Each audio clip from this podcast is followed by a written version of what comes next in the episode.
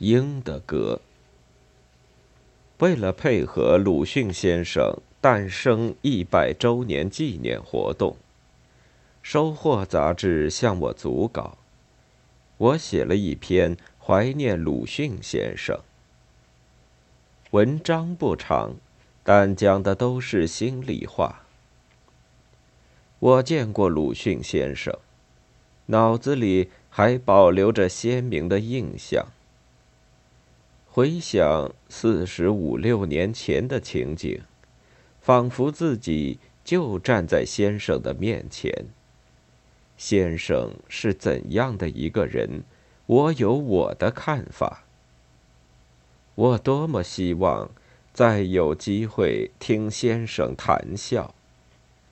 可是我不相信有所谓阴间或酒泉，连我自己也快到化作灰烬的年纪了。写这篇短文的时候，我是受到怀念的折磨的。七月底，我把写好的怀念送到收获编辑部，拿到文章的清样后。再寄给《大公报》《大公园》副刊的编者，当时他正在北京度假。今年我在瑞士首都伯尔尼过国庆节，在我国驻瑞士的大使馆里，听一位同志说，他在香港报上读到我怀念鲁迅先生的文章。回国以后，我杂事较多，也就忘记翻看自己的发表过的短文。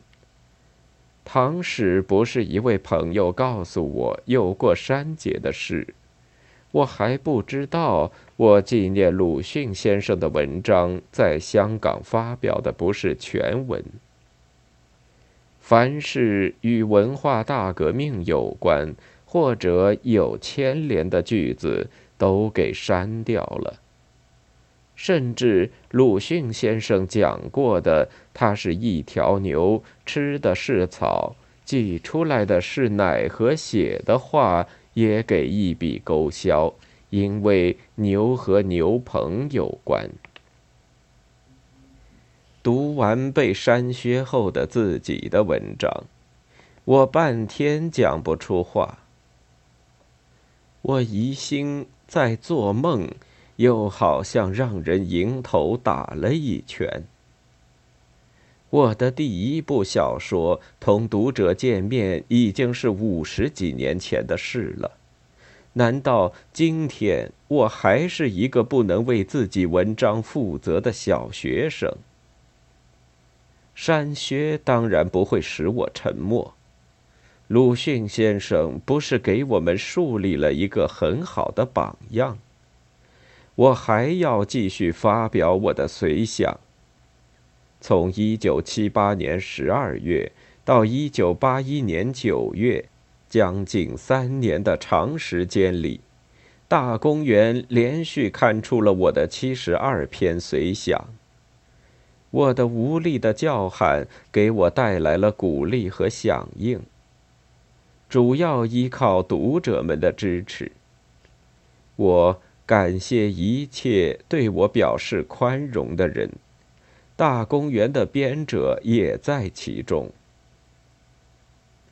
我的随想录好比一只飞鸟，鸟声双翼，就是为了展翅高飞。我还记得高尔基早期小说中的鹰。他胸口受伤，羽毛带血，不能再上天空，就走到悬崖边缘，展开翅膀滚下海去。高尔基称赞这种飞鸟说：“在勇敢坚强的人的歌声中，你永远是一个活的榜样。”我常常听见鹰的歌。我想，到了不能高飞的时候，我也会滚下海去吧。十一月下旬，未发表。